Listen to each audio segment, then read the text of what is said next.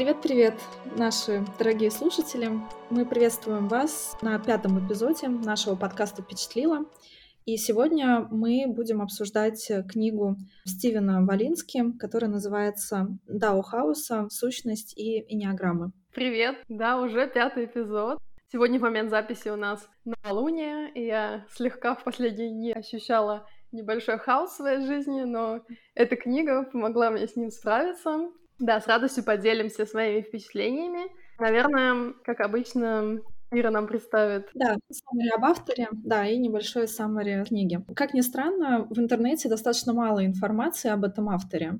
Несмотря на то, что он а, является доктором философии. Из того, что мне удалось выяснить, а, ну, Стивен или Стефан Валинский, он наш современник, родился в 1950 году Э, он известен тем, что он является основоположником Института квантовой психологии. А вообще квантовая психология — это концепция в области парапсихологии, основанная на гипотезе о том, что наше сознание носит волновой характер и порождается квантово-волновой активностью мозга. А, очень сложно. Я попыталась э, немножко, э, в общем, понять, о чем это. Ну, глобально, если все это зашивать в одно предложение, то при совпадении колебаний волн сознания человека с квантово-волновой характеристикой какого-либо объекта в нашем сознании возникают связанные с данным объектом мысли и образы. И представители этого направления считают, что изменение мысленного образа в нашем мозге способно на квантовом уровне изменить объект.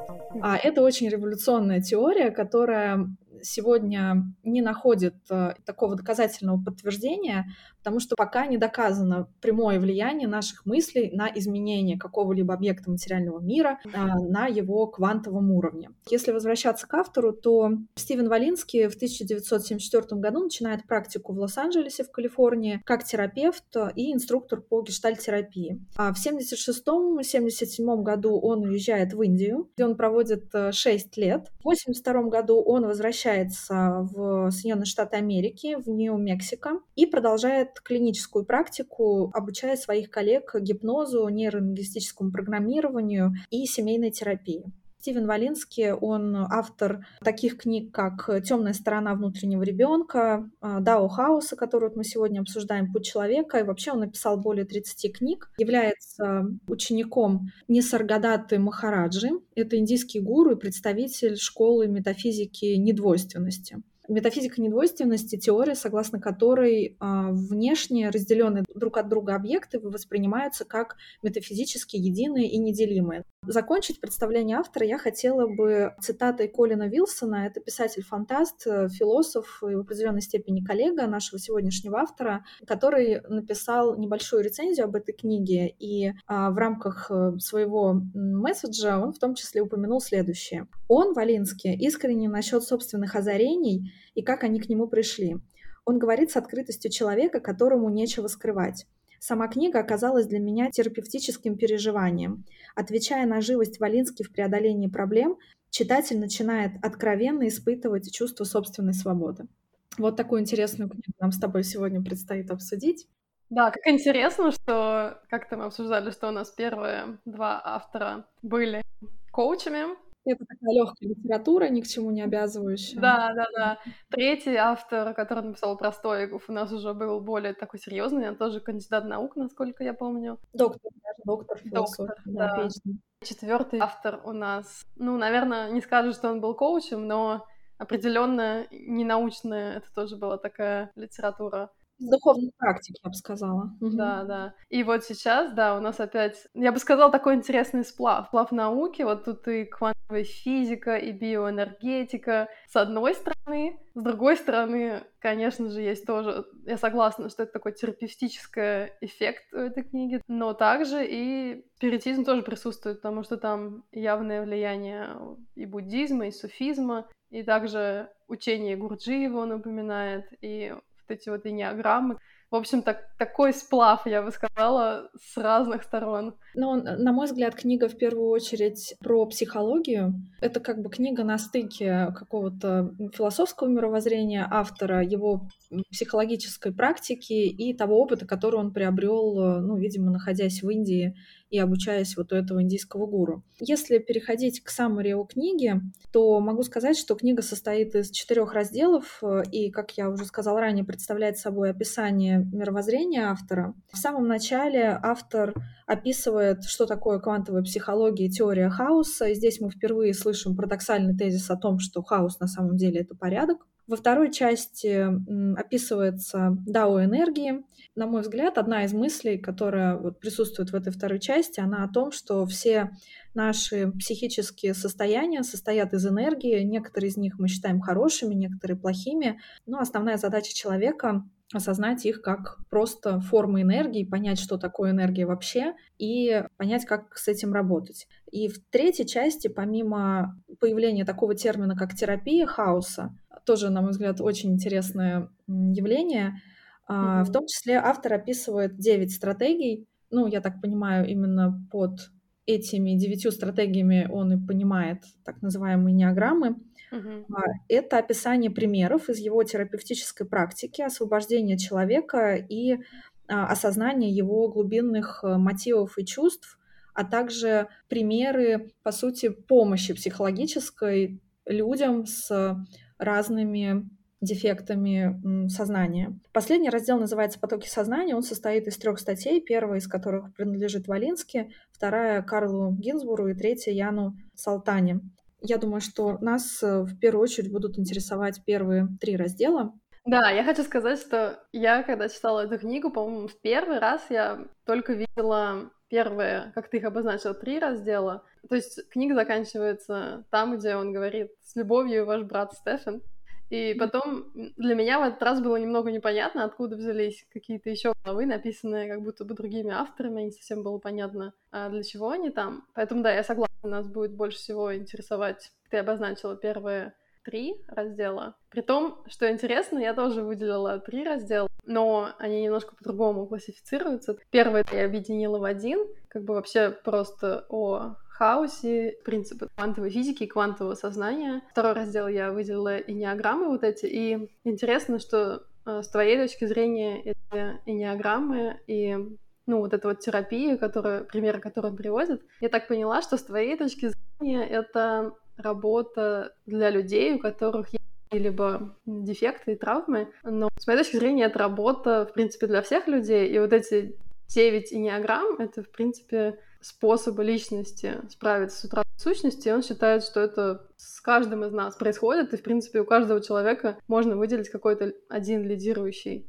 тип вот этого способа, вот этой энеограммы. То есть, конечно, примеры, которые он приводит, они у людей, у которых действительно присутствует какая-то травма или проблема, с которой они пришли. Но, в принципе, с моей точки зрения, каждый, кто читает, может увидеть какие-то знакомые черты в одном или нескольких типах энеограммы. И я думаю, что та работа, которую он предлагает, она применима для всех людей. В качестве отдельного третьей части, самой небольшой, я еще выделила вот этот вот продвинутый курс, который он применяет для тех любителей острых ощущений, которые хотят полностью вернуться к этому хаосу или сущности, в общем-то, в свой дом. И он для тех, кто хочет растворить наблюдателя. Ну, об этом мы тоже поговорим позднее. Я на самом деле с тобой полностью согласна. Может быть, это так прозвучало, что вот эти неограммы, которые написывают, это способы справиться с какими-то там а, отклонениями. Но если исходить из того, что у всех у нас есть э, особенности и там те или иные проблемы, то да, очевидно, это не про людей с психологическими заболеваниями, это про каждого из нас и про ту субличность, которая доминирует э, у нас, и каким образом справиться вот с этой субличностью для того, чтобы оттолкнуться от нее и прийти к своей сущности. Я уже сейчас использую э, риторику, да. использовал, использовал Валинский, и, наверное, надо уже начать пояснять, потому что да. мы с тобой в теме, а наши слушатели, я боюсь, они не понимают. Да, мы уже вернули несколько терминов, и это мне напомнило тоже наш третий эпизод про стоиков, где ты тоже такая э, сказала, что мы в этой книге будем перекидываться терминами. Да, если есть желание, можно по ходу пояснять, какими терминами пользуется Стефан. Я бы сказала, что в первой части Стефан пишет достаточно много о квантовой физике, о том, что есть время, пространство, пустота, о том, с какой точки зрения вообще, в принципе, люди рассматривают понятие хаоса. И так как мы с тобой не физики, ну, при желании мы обсудим это тоже, но, наверное, я начну с того, что, как ты уже заметила, одной из самых главных мыслей этой книги в том, что хотя мы боимся хаоса, и хотя мы стараемся его избежать и создать какой-то порядок в своей жизни, в своей голове, но это, в принципе, с точки зрения Стефана невозможно, поскольку он говорит о том, что хаос — это такая вот первоматерия, это то, из чего происходит все остальное, и только с нашей людской точки зрения это является хаосом, и мы этого боимся, потому что мы люди, и у нас э, есть такое ограниченное понимание о том, что такое мы, что такое пространство. И, ну, личность вообще, как будет в дальнейшем сказано, это такая попытка организовать этот хаос, который весь вокруг нас. И вот мысль, которую Стефан нам озвучивает, и которая является очень важной, самой важной для этой книги, это в том, что на самом деле вместо того, чтобы бояться хаоса, было бы здорово нам его принять. В этом-то и заключается дао хаоса, поскольку даосизм — это путь принятия, как бы позволить реке жизни течь, и течь вместе с ней, вместо того, чтобы плыть против течения. Это, кстати, мне напоминает книгу «Кафе на краю земли», где был пример с черепахой, Да-да-да. которая плыла по течению и гораздо быстрее, чем человек или какое-то другое существо, которое использует вот эти природные потоки. Если мы примем хаос, то это может позволить нам достичь какого-то более глубинного порядка. И, в принципе, я согласна. Эм, это звучит, опять откликается на каких-то глубинных струнах моей психики и души. И э, я себе даже представила какие-то такие ситуации, когда, да, действительно, вокруг нас мир стремительно меняется, мы этого боимся, но, естественно, хотим мы этого или не хотим, если мы будем вцепляться в существующий порядок вещей и бояться перемен, то перемены все равно случатся. То есть это единственное, что сопротивление. То есть получается стремление к порядку а порядок — это что-то застывшее, а жизнь, она меняется. Мы как бы только создаем еще больше хаос, как получается.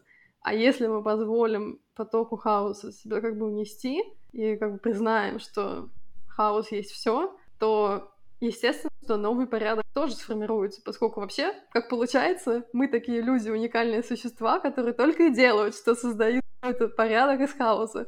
Наверное, для меня это выражается словом адаптация. Как бы быть готовым mm-hmm. всегда к очередной адаптации, потому что все мы знаем, жизнь, она абсолютно всегда меняется. Да, Юль, а, ты очень, мне кажется, понятно описала вот эту первую часть, посвященную пониманию хаоса и противопоставлению хаоса и порядка, о которой говорит э, Валинский. При этом он также в книге говорит о так называемых двух родах хаоса. То есть э, первый mm-hmm. это вот как раз высшая степень сумятицы, беспорядка, какое-то бесконечное пространство, неоформленная материя, пропасть бездна. Это вот классическое понимание хаоса, из которого якобы впоследствии там рождается мировой порядок. И второе понимание хаоса — это пустое пространство и страх исчезновения и аннигиляции. И он как раз концентрирует свое внимание на вот этом втором а, понимании хаоса а, как чего-то, что изначально в целом организует все, что есть в этом мире. И поэтому, как ты правильно сказала, любое сопротивление хаосу,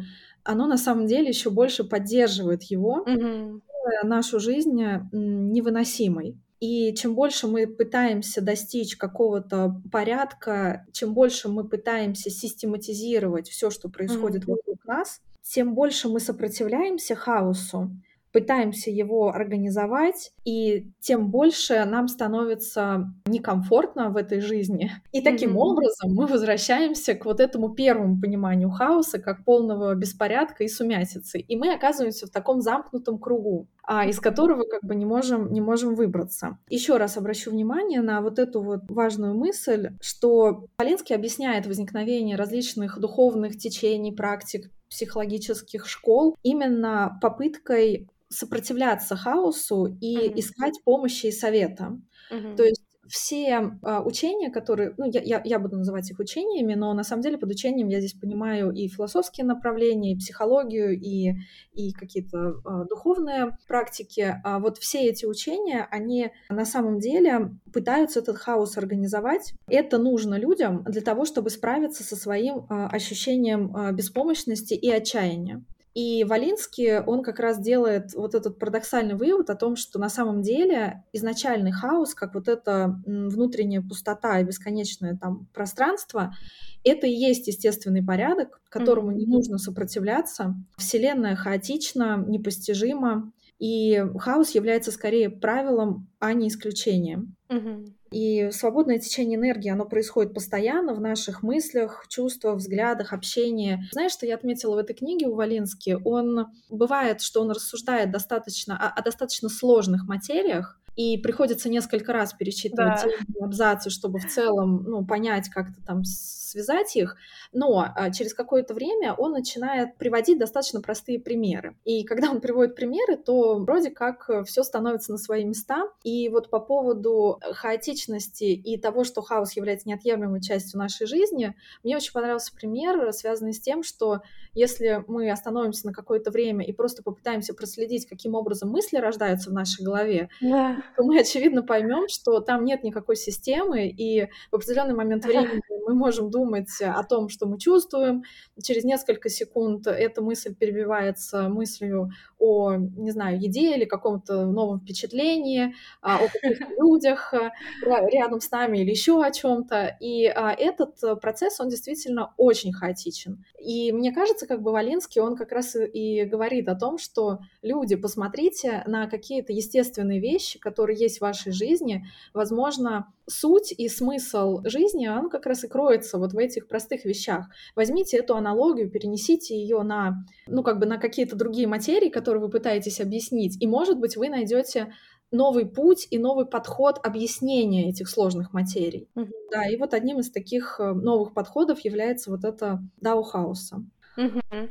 А у меня есть пример книг и фильмов, которые, мне кажется, тоже, ну, у меня перекликались параллелью с тем, что я читала. Например, сейчас, когда мы с тобой говорили о том, что мы частенько сопротивляемся хаосу, но это как бы глупо, непродуктивно и как-то даже мешает нам жить. А, не знаю, видел ли ты, но есть такой аппликационный фильм «Лего». Нет, не видела. Ну, многие из наших слушателей наверняка его видели. Мне кажется, можно вот такую параллель привести, потому что были вот эти вот игрушки Лего, которые наслаждались своей жизнью, очень радовались. Потом появился какое-то существо или сущность, что-то, которое их замораживало, и они становились как бы неподвижные, практически мертвые. И что оказалось в результате, не с точки зрения игрушек, а это нам, как зрители фильма, показали, потому что вот эти живые, веселые игрушки, ими играл мальчик, которому было все равно, как, насколько там порядок творится на его игральной доске, он просто наслаждался процессом. А вот это вот э, вещество, которое замораживало всех, это был клей, которым его папа приклеивал э, игрушки к доске и создавал там свои здания, которые нельзя было разрушить, потому что ему хотелось иметь вот этот порядок. Для меня тут параллель в том, что папа хотел контролировать процесс, и применяя клей, как бы он сопротивлялся процессу игры, жизни, естественному да, процессу, веселью. В общем, вот это была первая параллель, которую я привела, которая показывает, в принципе, да, не сопротивляемся хаосу, да, позволяем ему нести нас на наших волнах. Вторая — это о том, что, да, это звучит парадоксально, что хаос создает порядок на самом деле. А мы, сопротивляясь хаосу и пытаясь держаться за порядок, мы как бы создаем хаос наверное, опять-таки это прикликается тоже с этой метафизикой недвойственности. И, в принципе, в буддизме понятие двойственности есть и единство. И вот этот хаос, он, по идее, первоматерия, оно объединяет в себе все противоречия и является такой первой причиной всего, то есть там нет разделения на добро или зло. У нас часто, у людей в голове вот эти противоречия возникают, когда мы такие, ой, как это? Как это объять хаос и какой там может быть порядок. Но на самом деле, наверное, я уже прихожу тоже к точке зрения, что все самое такое хорошее и, ну, опять хорошее, наверное, не с точки зрения хорошее или плохое. Все вот это духовное сознательное развитие происходит тогда, когда мы пытаемся отбросить вот эти противоречия, которые видит наш мозг, и пытаемся объять вот это вот единство. Например, есть такая известная книга «Атлант расправил плечи». Да, Рэнд. Если ты ее читала, может вспомнить такой эпизод, когда один из героев, Франциску, по-моему, его зовут, он себя вел очень странно, как казалось главной героине, и она все время считала, что есть какое-то противоречие. Почему? Почему он так делал? Она не понимала. И он ей сказал такие важные слова. Он говорит, противоречия нет. Если тебе это кажется совершенно нелогичным и неправильным, то у тебя есть какая-то ошибка в суждении. Вернись обратно, пересмотри свои суждения. И это очень важно, поскольку противоречия содержатся у нас в голове, но мне кажется, очень часто, по крайней мере, у меня такое часто было, когда я чего-то боюсь, чего-то не понимаю, но потом, да, действительно, вкатываюсь как бы назад, пересматриваю свои суждения, свои принципы, на которых я строю свое мышление, и где-то нахожу Нельзя сказать, что это ошибка, больше как нахожу какой-то принцип, который больше уже не хочу применять, и тогда противоречие уходит. То есть тут я просто хочу подчеркнуть мысль о том, что хаос создает порядок, и порядок создает хаос, но может звучать как противоречие, но на самом деле это просто нам может так казаться, потому что мы привыкли так думать. Да, Юля, спасибо. Очень интересная мысль о том, что если что-то кажется непонятным, непоследовательным, то, возможно, стоит вернуться к каким-то своим убеждениям, там, пересмотреть mm-hmm. и в целом... Найти тот момент, где ты начал думать именно в каком-то направлении. Потому что всегда думаем uh-huh. направлениями, как тоже, опять-таки, uh-huh. Штефан об этом писал. Наша мысль, она линейная, она ограниченная. И отсюда тоже у нас есть страх. Он часто тоже пишет о том, что пустота и хаос — это у нас как страх смерти, исчезновения, потому что ну, мы отождествляем себя с телом, с мозгом, которые, как мы все знаем, прекращают свое бытие в определенный момент времени. С другой стороны, у нас настолько ограниченное понимание, опять-таки, реальности. Мы видим себя как тело, но людское зрение вообще, оно ограничено, поскольку все вот эти цвета и формы, которые мы видим, на самом деле, они как бы есть с нашей точки зрения, мы их воспринимаем, чувствуем, трогаем, но одновременно там простирается такой глубокий мир, которую мы до сих пор тоже пытаемся понять. А, поэтому, наверное, нельзя говорить о том, что мы можем понимать какую-то конечную правду. Да. Возвращаюсь к мысли о том, что он говорит, что мысль ограничена, и отсюда у нас появляется, например, страх. Он говорит о новом образе мышления. Тут я вспомнила, не знаю, смотрел ли ты фильм «Прибытие», нет, тоже нет. Он ну, достаточно интересный, может быть, некоторые из наших слушателей его видели. Там о том, как э, на нашу Землю прилетели корабли каких-то инопланетян, и люди, конечно, на все это в ужасе и шоке смотрели, что же будет дальше. В результате одна женщина сумела настроить с ними контакт, и она долго пыталась понять их язык, потому что они пытались с ней говорить какими-то картинками, при том круглой формы, что было очень важно. И в результате, в конце фильма, она поняла, что эти картинки — это их язык и одновременно их способ мышления, которым они хотели научить людей. С помощью этого способа мышления и общения они могли видеть одновременно прошлое, настоящее и будущее одновременно. Поэтому именно тут была форма круга, а у нас вот э, линейный смысле. Да, интересно. У меня вот после прочтения этой книги, как обычно, такое немножко двойственное ощущение. И, знаешь, на мой взгляд, те мысли, к которым пришел Валинский, те выводы, которые он обозначил в этой книге, они стали возможны только после многочисленных и отчаянных попыток систематизировать наш мир. Потому что как бы изначально не были определены такие подходы и методы к восприятию этого мира, к пониманию, что есть человек в этом мире, к пониманию наших мыслей, эмоций и так дальше. И только пройдя весь вот этот путь становления культуры, многочисленных цивилизаций, рождения и умирания различных цивилизаций, и только после того, когда человечество поняло, что все попытки что-то упорядочить, они по большому счету тщетны, mm. наверное, и мог появиться тезис о том, что в целом в хаосе тоже есть свой порядок. Но мне кажется, что здесь Валинский немножко лукавит, и несмотря на то, что он говорит о каком-то вот этом первостепенном хаосе, безусловно, этот хаос и мысли, которые у нас рождаются сейчас относительно тех проблем, которые нас волнуют, давай это называть таким образом, они не были бы возможны еще раз повторюсь, без первоначальной систематизации, потому что только систематизация, только вот это знание и коллективное понимание того, что можно думать таким образом и таким, и таким, оно дает сейчас возможность вариативность выбора и возможности осознавать хаотичность э, всех этих систем, школ и направлений. Если бы они изначально не были определены, у нас не было бы инструмента для того, чтобы их идентифицировать и пересобрать заново. Ну, интересная мысль, но мне кажется, что в большей своей части абсолютно такое же знание было заключено в древности, в нашем понимании древности, в школах, опять-таки, буддизма, например, той же школы метафизики и недвойственности. То есть это же не новое направление. Вот то, что, например, он цитирует тоже буддизм, что пустота есть форма, форма есть пустота. Мне кажется, что то, что ты писала, больше применимо, может быть, для современного человека, ну, такого западного, цивилизованного. И, может быть, нам нужно было, да, пройти какие-то стадии. Потому что на самом деле, возможно, что Земля и сознание, опять-таки, циклично, и то есть мы повторяем круги. То есть то, то что мы сейчас понимаем, осознаем, было также понято осознанно тысячелетия назад другими цивилизациями. Вот эта вот цикличность людского развития, возможно, тоже имеет есть. Так я говорю, что в древности это знание тоже кто-то определил. Неважно, о современном мире мы говорим или о зарождении человечества, мне кажется, как только человек начинает мыслить абстрактно, он а, начинает как раз систематизировать. И тезис-то о том, что а, все есть пустота, это тоже систематизация. И обратный тезис не был бы возможен без этой систематизации.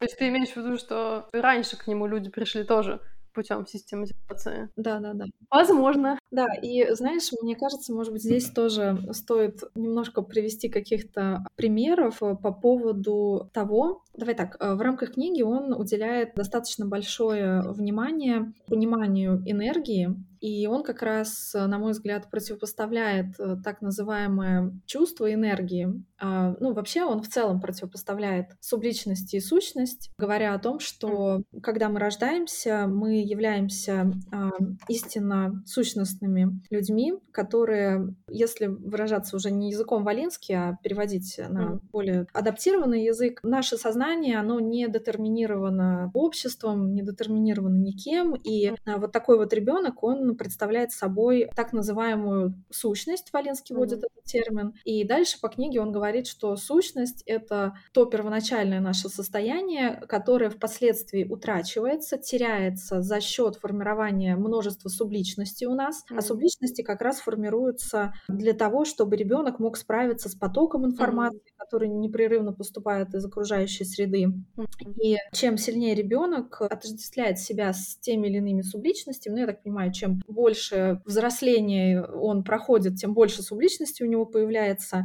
и тем дальше ребенок отказывается от своей космической сущности. И задача человека или, допустим, терапевта, который занимается с пациентом, это как раз показать человеку вот эту разницу между определенной субличностью и сущностью и попытаться вернуть его вот в это состояние сущности, mm-hmm. состояние вот этой внутренней пустоты и покоя, которое мы одновременно и боимся, mm-hmm. мы хотим достичь. Да, и вот в этом дихотомия противоречия. Небольшой пример, который я хотела привести с точки зрения энергии, который, возможно, там иллюстрирует взаимодействие различных субличностей, он приводит э, в самом начале книги, когда он говорит о взаимодействии двух людей. Он пишет, что на индивидуальном уровне, когда энергия проистекает от одного человека и входит внутрь другого, в этот момент мы мгновенно ощущаем хаос. Mm-hmm. И это очень, знаешь, перекликается с таким, ну, можно сказать, постмодернистским тезисом о том, а в целом имеем ли мы право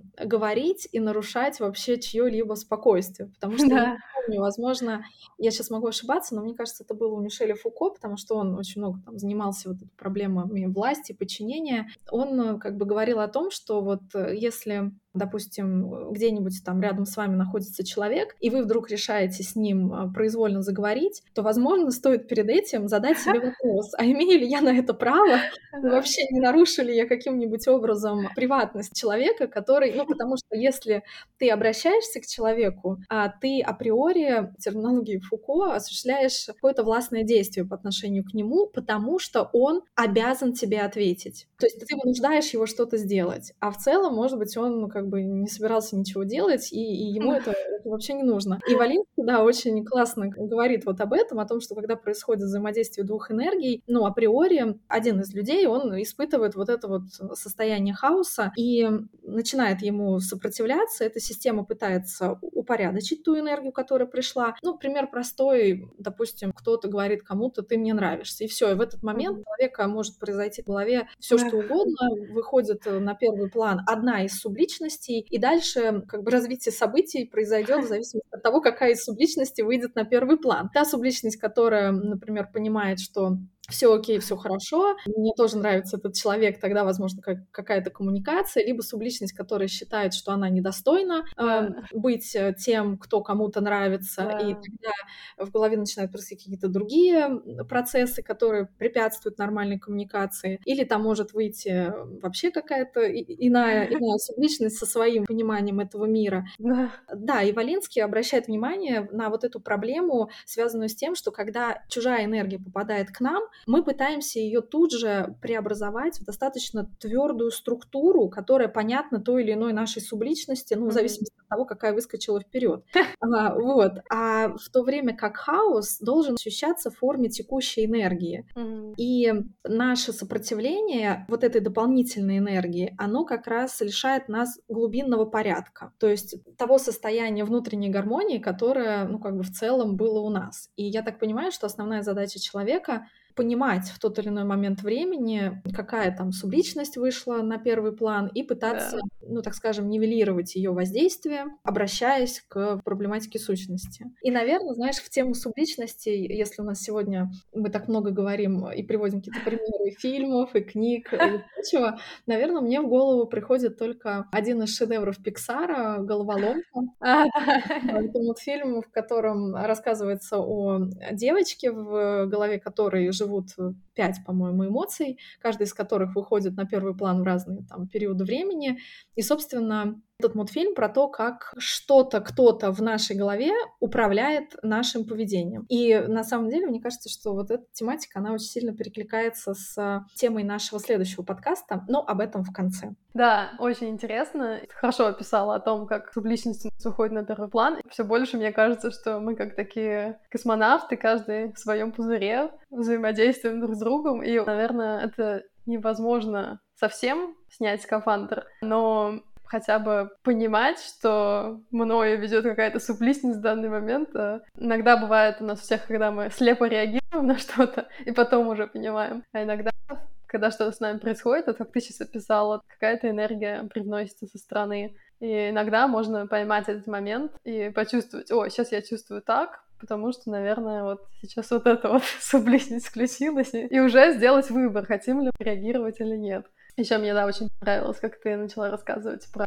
сущность. Я думаю, что мы сейчас, скорее всего, уже перейдем к энеограммам. Но прежде чем мы к ним перейдем, хотелось бы еще сказать, что в каких-то книгах мне попадался такой интересный эксперимент с листом бумаги, на котором было что-то нарисовано, что-то маленькое, какая-то там закорючка или точка. И когда этот лист бумаги показывается испытуемым, то по-моему, практически все на вопрос, что вы видите, отвечают вот эту закорючку или точку. Mm-hmm. Суть эксперимента в том, что факт, что наше людское мышление, оно такое мы видим в основном черное на белом, то есть вместо того, чтобы сказать, ой, я вижу белый прекрасный лист, на котором, окей, если ты внимательный, скажи про загорючку тоже. Это сложно научиться видеть такие вещи, как пустота, тишина, отсутствие звуков, как бы все наше, опять-таки, мышление и внимание сосредоточено на раздражителях, так скажем, а не на, опять-таки, сущность. Поэтому, мне кажется, это и является для нас таким челленджем. Окей, энеограммы Да. Что такое неограмма? Я тут э, сделала небольшую пометку.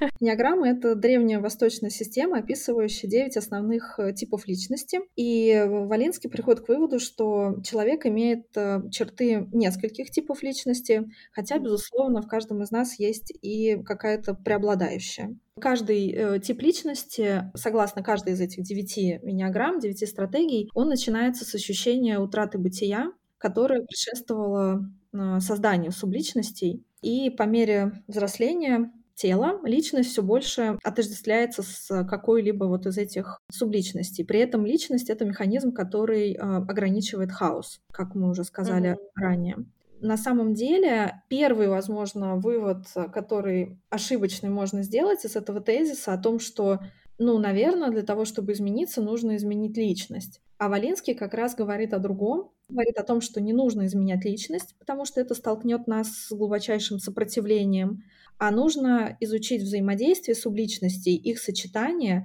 чтобы растворить их в глубине сущности. То есть, условно, как это, знай своего врага в лицо, но при этом а, с ним не нужно бороться, потому что как только ты осознаешь и определяешь этого, ну, будем там, окей, врага как врага, то таким образом он растворяется вот в этой общей энергии, ну, потому что тоже одним из основных тезисов а, вообще этой книги является то, что все едино со всем, и все мы энергия, и все наши эмоции, в том числе полярные эмоции, это суть э, одно и то же. Ну, и он говорит о том, что в один момент времени вы можете испытывать одну энергию, потом маятник качнулся в другую сторону, вы пройдете так называемую точку бифуркации, по-моему, она называется, то есть mm-hmm. точку, после которой все меняется, и вы через какую-то долю секунды начинаете испытывать совершенно другую эмоцию, а это означает, что ничего изначально заданного нету. Все, любая эмоция, она составляет, э, ну, суть как бы общей энергии, и поэтому ко всему в нашей жизни нужно относиться вот с философским подходом о том, что сейчас это есть, но через какое-то время этого может не быть, оно будет утрачено mm-hmm. для того, чтобы появилось нечто новое. Да, хорошее замечание, что субличности, они действуют в парах, нужно изучить эти комбинации. И да, он про маятник действительно очень много писал, даже тоже в первой части квантовом физике, сознания и механики. И мне очень показалось интересным замечание о том, что многие, практически все терапевтические практики работают так, что они а, оставляют вот эту хорошую субличность и работают с, так скажем, противоположным лицом этой субличности, что обычно нам кажется негативным. Я так понимаю, что если действовать так, то маятник обязательно коснется потом в другую сторону. То есть если действовать так, что мы оставляем ту, которая нам кажется удобной для нашего функционирования в обществе, то, ну, как бы это особо плодов не принесет, потому что оно потом тебя качнет в другую сторону обязательно. Mm-hmm. Поэтому и, да, Стефан предлагает именно такое вот радикальное растворение. Он рассматривает вот эти девять энеограмм, и потом он приводит примеры терапии, такой практики. Я суммировала это так, что в процессе вот этой терапии ты смотришь слой за слоем ниже и ниже, туда, куда тебе обычно не хочется смотреть, возможно, но если ты пытаешься смотреть глубже, смотришь, что стоит за какой-то определенной неприятной эмоцией, то в конце концов ты достигаешь вот этого ощущения пустоты, которое очень часто изначально тебе кажется одиночеством страхом, такими какими-то характеристиками.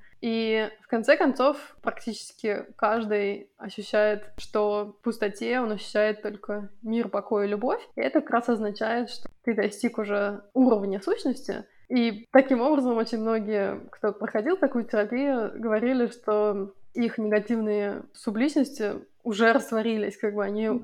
чувствуют, что они как бы нашли свой дом, а изначально они существовали, и была проблема, потому что человек обычно пытается не смотреть туда, куда ему неприятно смотреть, страх же, и это очень тоже интересно, потому что в конце тоже такая важная заметка есть о том, что растворение невозможно, если мы боимся и бежим от самих себя, не смотрим туда, то есть растворение происходит только тогда, когда мы уже готовы встретиться с этим всем. И вот как ты тоже некоторое время назад сказала о том, что та личность — это противопоставление сущности, получается. И мы, являясь сущностью на этом глубинном уровне, Мы обладаем всем тем, чего, в принципе, все люди хотят. Вот этим вот миром, покоем, любовью, какой-то очень светлой радостью, ощущением вечности. А мы, с другой стороны, создаем вот эти личности, субличности для того, чтобы взаимодействовать с окружающим миром, с этим хаосом вокруг нас, мы начинаем почему-то искать это, вот, вот эти все качества снаружи. Да. Стефан говорит, что да, именно в этом проблема, что мы пытаемся вернуть этот терянный рай снаружи себя,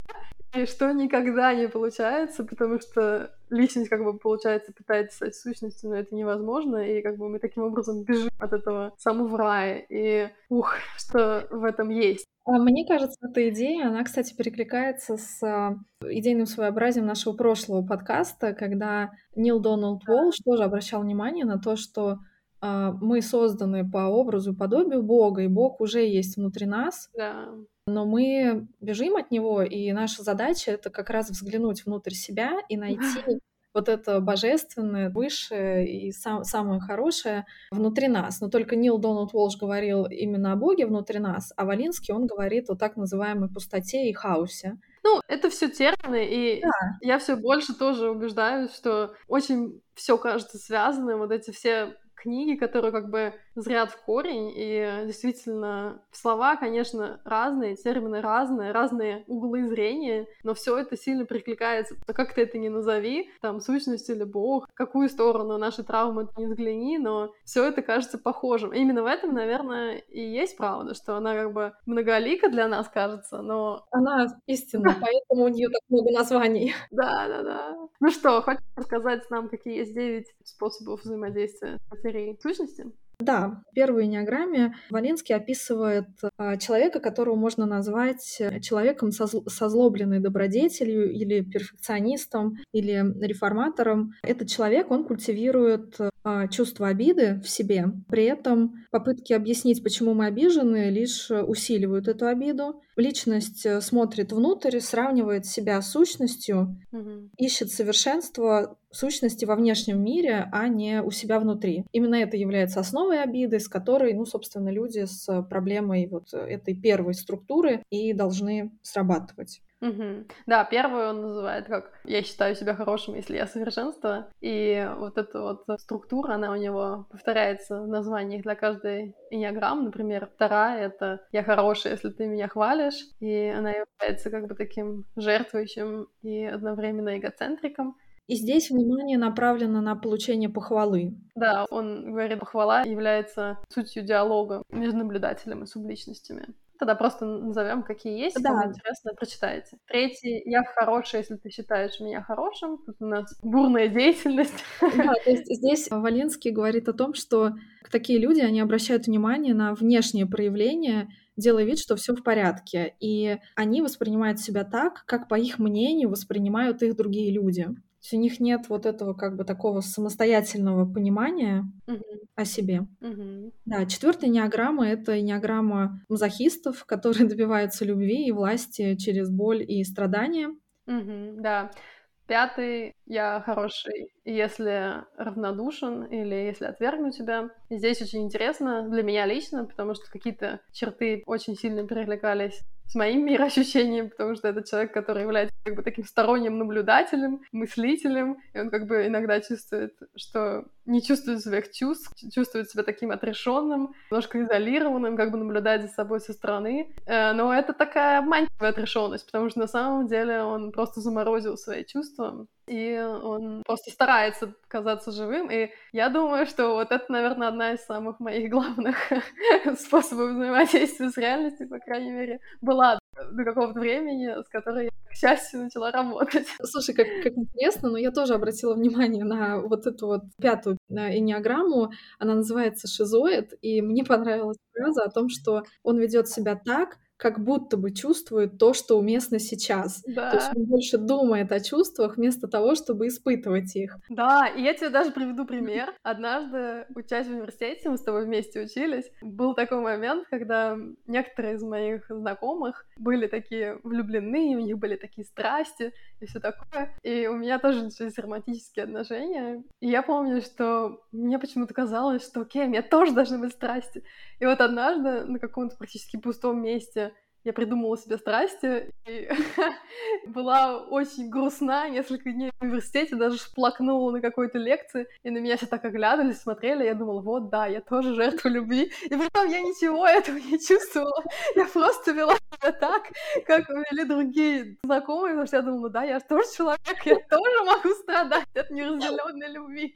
Это все, конечно, очень сейчас смешно, кажется. Но мне кажется, да, что Валинский, он очень хорошо ухватил суть того состояния, которое, ну, иногда возникает да. у такого типа. Да, следующая неограмма, шестая, это называется адвокат дьявола или верно подданный. Это люди, которые пребывают в состоянии амбивалентности, а одновременно в состоянии бунта и отождествления с властью. Насколько я помню, сейчас поправь меня, Юль, может быть, я ошибаюсь, но мне кажется, что именно шестая, в шестой неограмме он описывает людей, которые, возможно, пережили э, какое-то насилие в жизни, и бывает, что люди, которые переживают насилие, они считают, что они сами имеют власть mm-hmm. над насильником. Да. Ну, это, понятно, ложное, ложное представление об этой ситуации. Вот именно об этой амбивалентности да, говорит в шестой неограмме. Седьмая, я хорошая, я живу полной жизнью. Это такой идеалист, который пытается заполнить пустоту, хотя при этом ощущает какую-то скудость в своей собственной жизни по сравнению с тем ощущением, которое была, когда он был сущностью. Да, заполняет он это там при помощи обжорства, денег, наркотиков. Ну, то есть, в общем, наверное, если тоже там переводить на более понятный язык, мы бы сказали, что человек не понимает, для чего он живет есть он постоянно совершает какие-то действия, но они, по большому счету, там неосознанны. Восьмая неограмма посвящена людям, которые понимают, что ценность утрачена, в мире царят ложь и обман. Их внимание сосредоточено на чувстве уязвимости и внутреннего конфликта. Да, это такие лидеры, которые пытаются ответить на все и при том они считают любовь это как будто признак слабости и ведут mm-hmm. себя очень невозмутимо. Они скрывают пустоту под маской э, уверенности и боятся, что другие люди увидят их беззащитность. Да, да, мне кажется, очень часто в фильмах, в книгах описываются такие типы, когда, да, люди боятся вот любви как слабости, считают, что верности честности нет, но потом, к счастью, не встречается какой-то очень открытая душа, какой-то партнер, да, да. который меняет их мировоззрение. Да. Мне почему-то сейчас вспомнилась гордость и предубеждение. Мне тоже. Колоритный главный герой. И последнее, девятое, я хорошая, если я подыгрываю тебе. Это выражается в том, что человек, у него проявляется как бы ленность, он пытается плыть по течению и оставаться в неведении вообще, что, что происходит. Да, да, да, да. Он как бы бессознательно играет, забыв о том, что он играет. Да, да, очень интересно, тоже просто. Да, это вот такие девять основных энеограмм, и кому интересно, читайте подробнее, достаточно обширно описано, и также примеры терапии очень полезные. Даже читая уже просто, я понимаю всегда, что не стоит бояться своих негативных эмоций, и мне показалось очень полезным, когда я испытываю какие-то там эмоции, которые бы я не хотела испытывать, я стараюсь так слой за слоем заглянуть пониже, ага, а там добрая, родная пустота. Привет, все хорошо.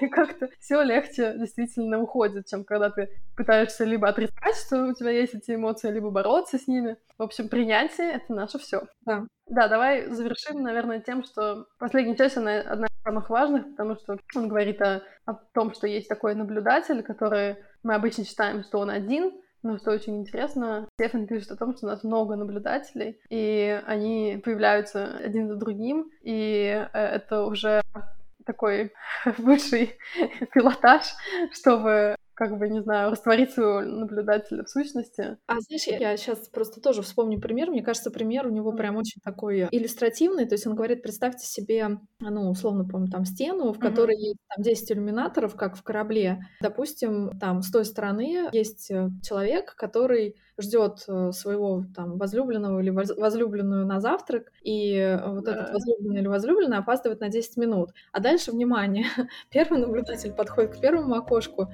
смотрит на эту ситуацию и думает, боже, какого безответственного возлюбленного я там выбрал себе в жизни, потому что он там постоянно опаздывает. Второй наблюдатель подходит ко второму окошку и начинает переживать и думать, боже мой, что-то случилось, если там человек опоздал на 10 минут.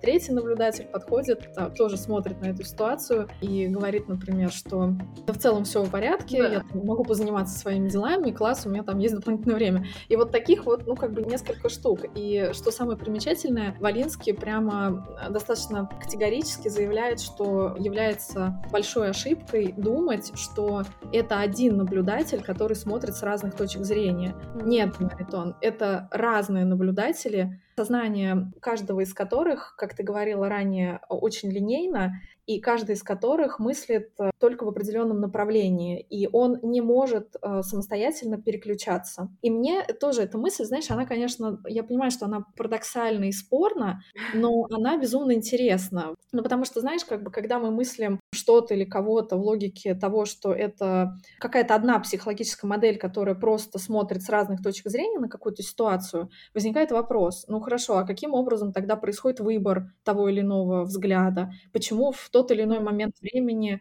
э, мы смотрим именно таким образом. А вот тот вариант э, решения, который предлагает Валинский, вот на мой взгляд, он здесь как раз отвечает на этот вопрос. Он просто говорит, что да у вас э, вот это вот так называемый наблюдатель, точка зрения которого используется, их просто несколько. И у каждого да. из них узконаправленность. Здесь, наверное, остается вопрос о том, почему в тот или иной момент именно конкретный наблюдатель выходит на первый план, но именно вот с точки зрения такой линейности, узкости и невозможности переключиться на другие точки зрения, вот, вот эта логика, она, да, применима. Ну, с точки зрения, почему один выходит на первый план, возможно, просто, как он тоже говорит в первой части, что хм, интересное тоже такое заявление о том, что все бытие каждую какую-то долю секунды исчезает и появляется. И возможно, что просто один кто-то появляется, а в другую секунду появляется другой. Ну, да. Возможно, так. С этой точки зрения наблюдатели напоминают субличности. И наверное, да, он как раз-таки подчеркивает, что нам сложно думать так, что у нас много наблюдателей, потому что когда ты уже наблюдаешь сам над собой и видишь свои субличности, то ты, ну, думаешь, окей, я не вот эти субличности, но я вот этот вот наблюдатель.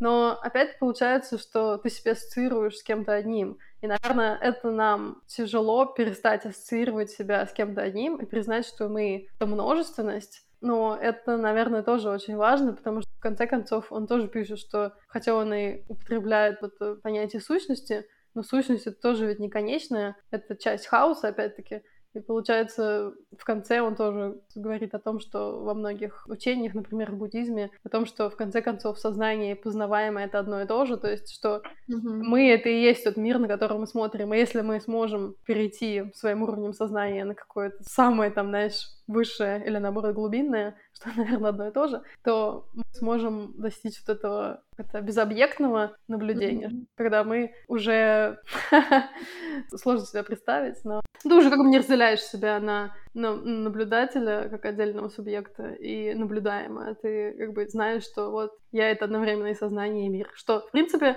mm-hmm. кажется, наверное, сложно, но одновременно, мне кажется, это может принести тоже как раз успокоение, ощущение единства да. и вечности. Да, давай оценивайте. Я оценю эту книгу, наверное, на восьмерку. Могу сказать, что, наверное, она, особенно в начале, немножко тяжело читается. В определенные моменты кажется, что много повторений. Это определенно не литература, написанная коучем. Это нужно знать, когда начинаешь читать эту книгу, что, наверное, это не самое легкое чтение, но безумно много полезной информации, которая кажется очень правдивой. Эти книги нужно перечитывать, пока мы не поймем, что это запечатлено уже у нас на каком-то уровне, и мы можем это применять без напоминаний.